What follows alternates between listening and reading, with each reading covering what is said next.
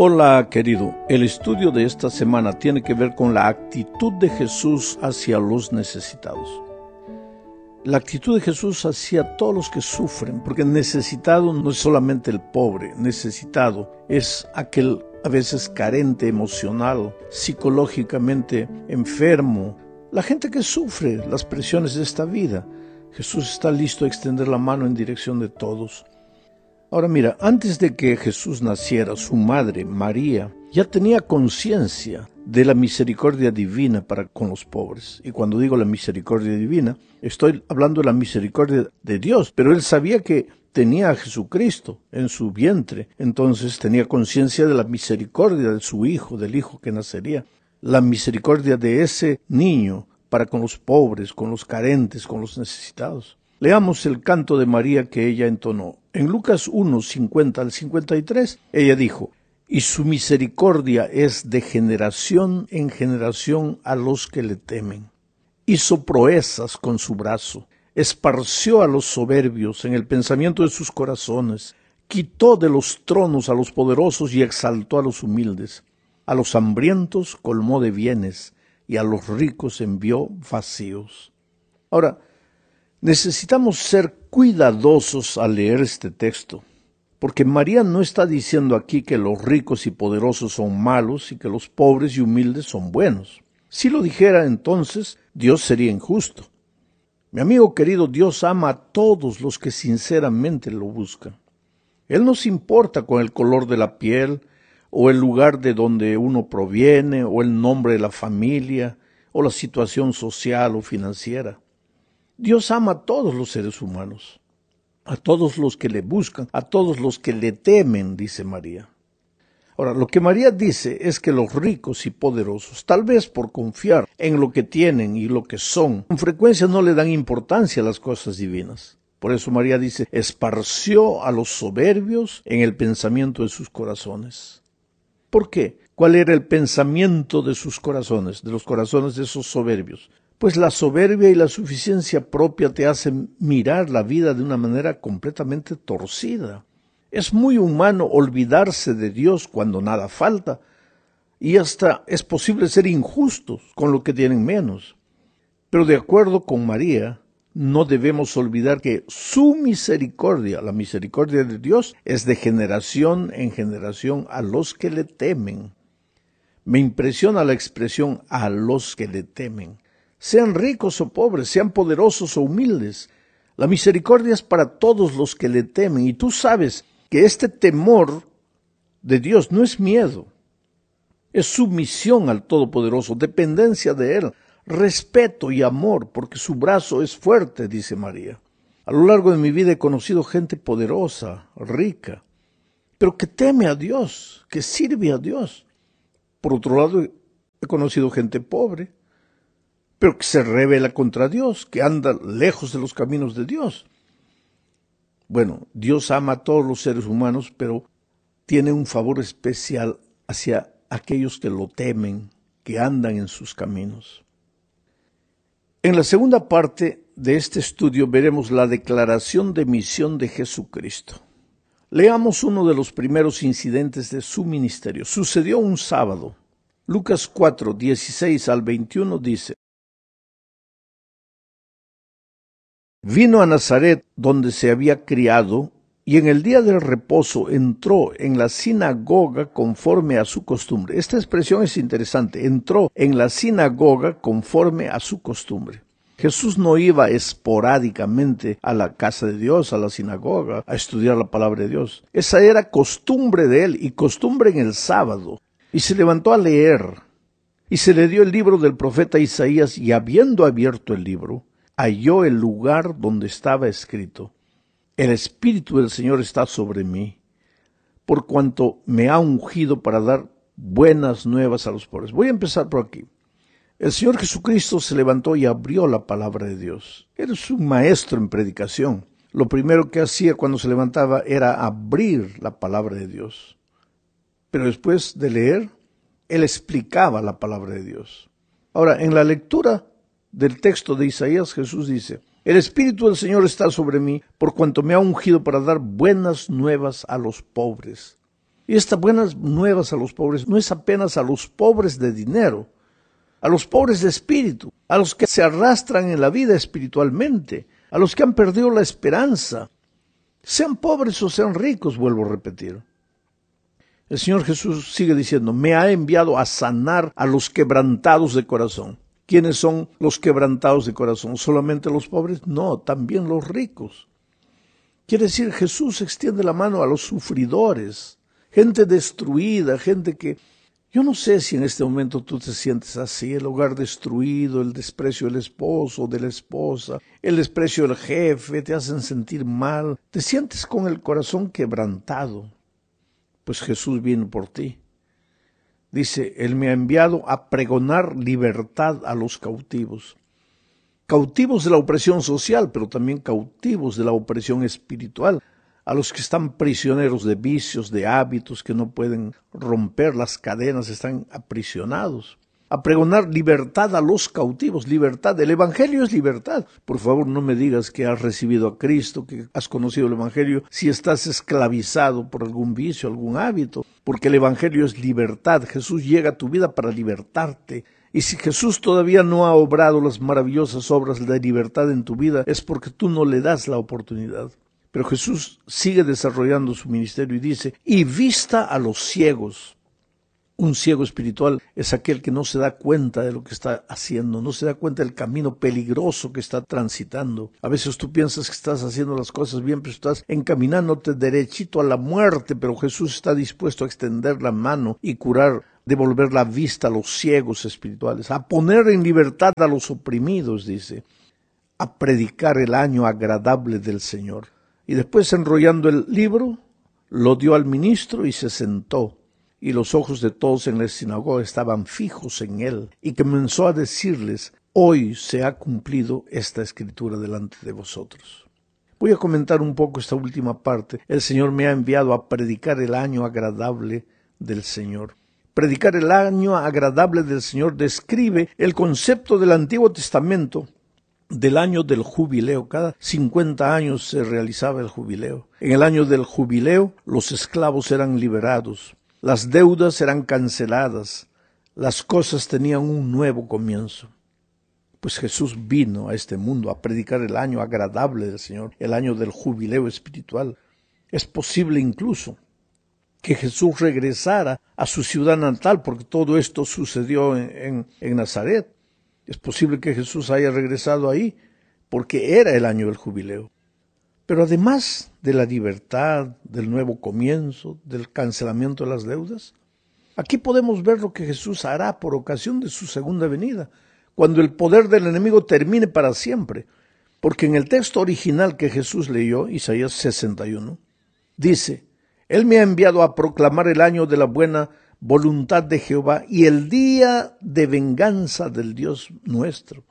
Ese día de venganza en el Antiguo Testamento se refería al día de la venida de Cristo. Quiere decir que cuando Cristo venga, pues aquí acaba el poder del enemigo. El diablo no tiene más que hacer para perturbar a los hijos de Dios. Por eso en el Salmo 23 dice, David, aderezarás mesa delante de mí en presencia de mis angustiadores. Una mesa blanca donde estás sentado y tus angustiadores ya no tienen fuerza para tocar tu vida. Por eso, querido, si estás pasando por un momento difícil, no desanimes, no bajes la cabeza, no eches la toalla al suelo. Jesús vendrá.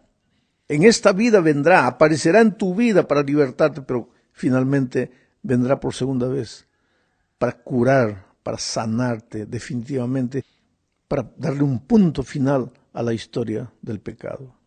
Sucede algo más. Mientras Jesús realizaba milagros llevando alivio a los enfermos, Juan mandó emisarios a preguntarle si él era el Mesías, a lo que Jesús respondió lo que encontramos en Lucas 7:22. Id, haced saber a Juan lo que habéis visto y oído. Los ciegos ven, los cojos andan, los leprosos son limpiados, los sordos oyen, los muertos son resucitados y a los pobres es anunciado el Evangelio.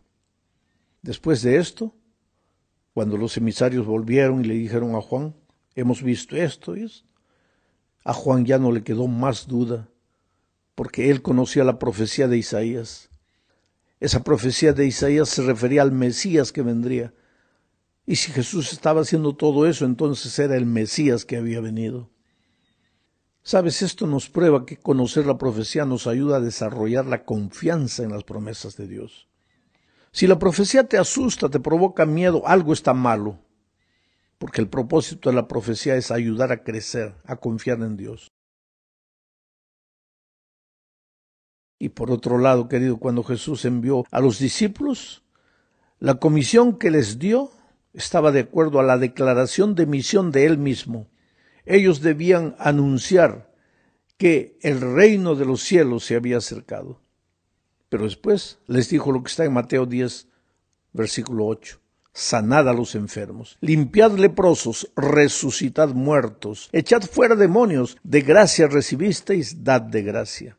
O sea, la misión de los discípulos era reflejar y promulgar los valores y los principios del ministerio de Jesús y de su reino.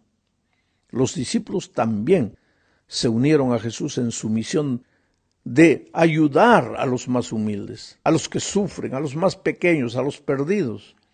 Este es nuestro trabajo como iglesia.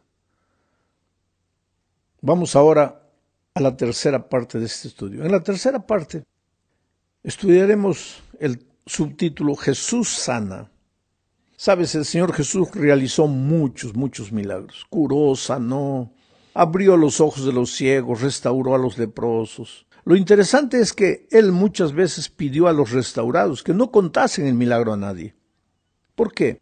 Leamos Mateo 7, 16 al 21. Dice, y les encargaba rigurosamente que no le descubriesen, para que se cumpliese lo dicho por el profeta Isaías cuando dijo, He aquí mi siervo a quien he escogido, mi amado en quien se agrada mi alma pondré mi espíritu sobre él, y a los gentiles anunciará juicio. No contenderá, ni voceará, ni nadie oirá en las calles su voz.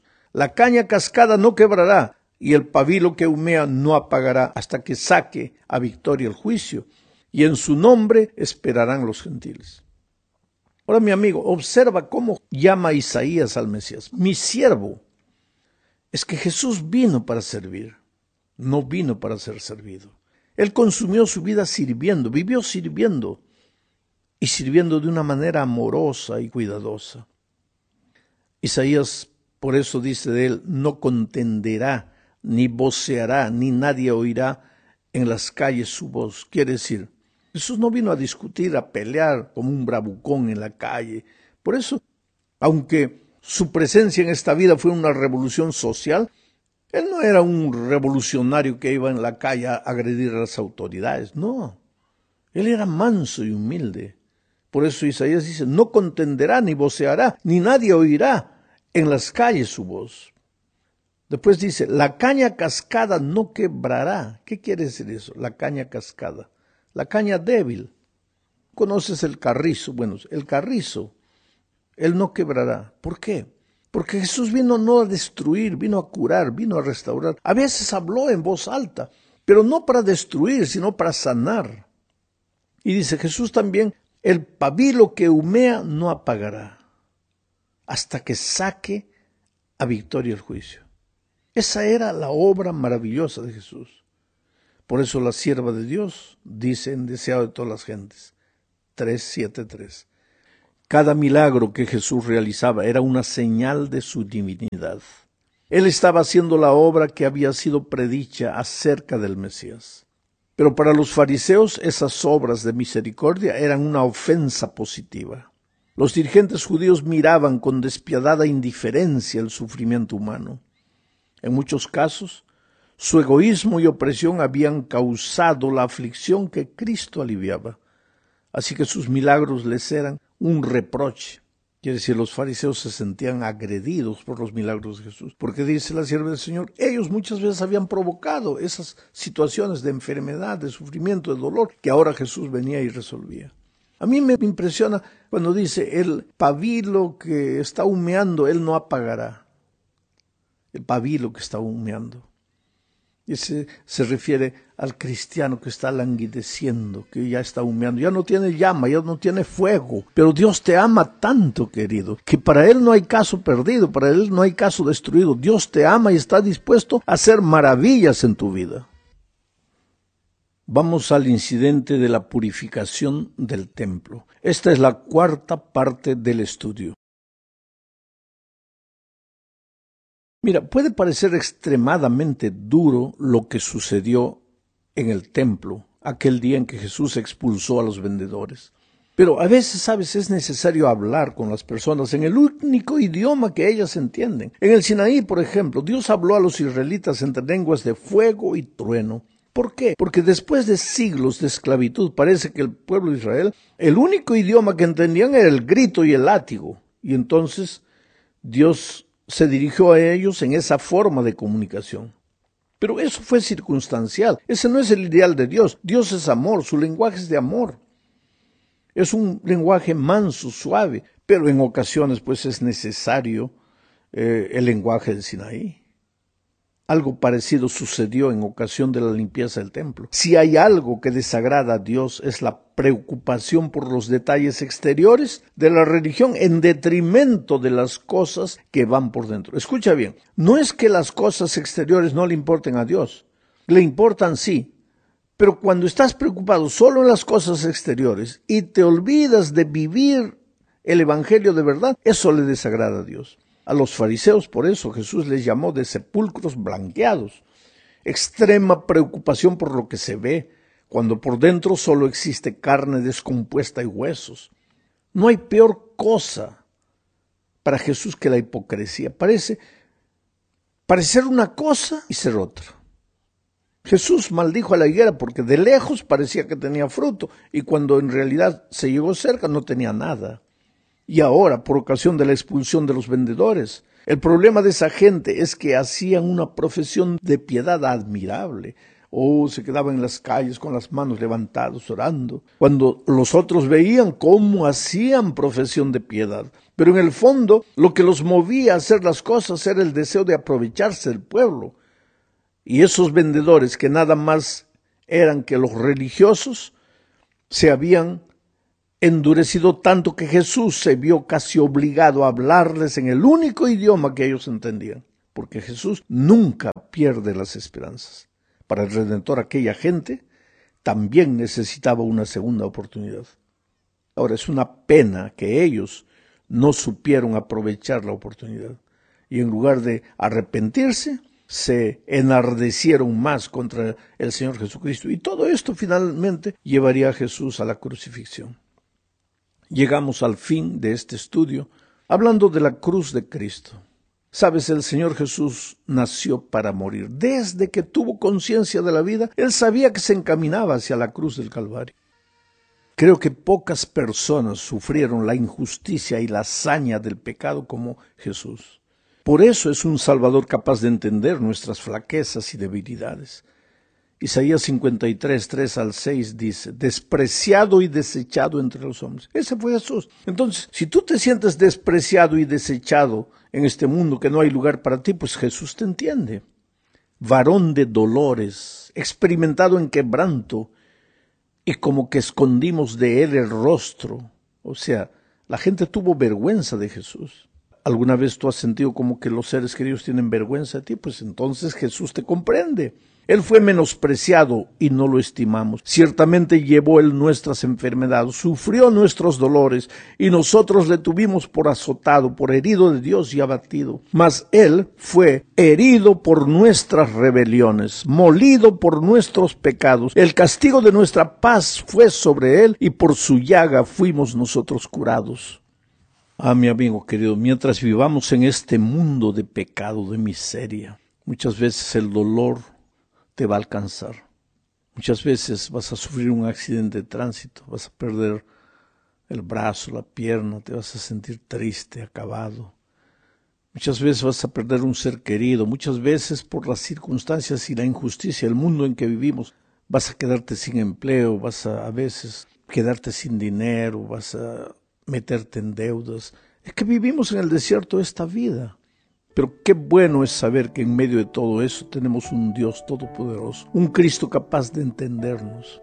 Y si Él nos cura, pues nos cura para qué? Para curar a otros, para extender la mano a otros, para ayudar a otros.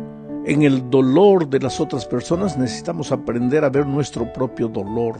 En el dolor de Cristo necesitamos sentirnos inspirados a vivir como Él, a compartir la paz el Evangelio transformador, perdonador de Cristo. Que esta sea una semana extraordinaria para ti, en el nombre de Jesucristo. Amén.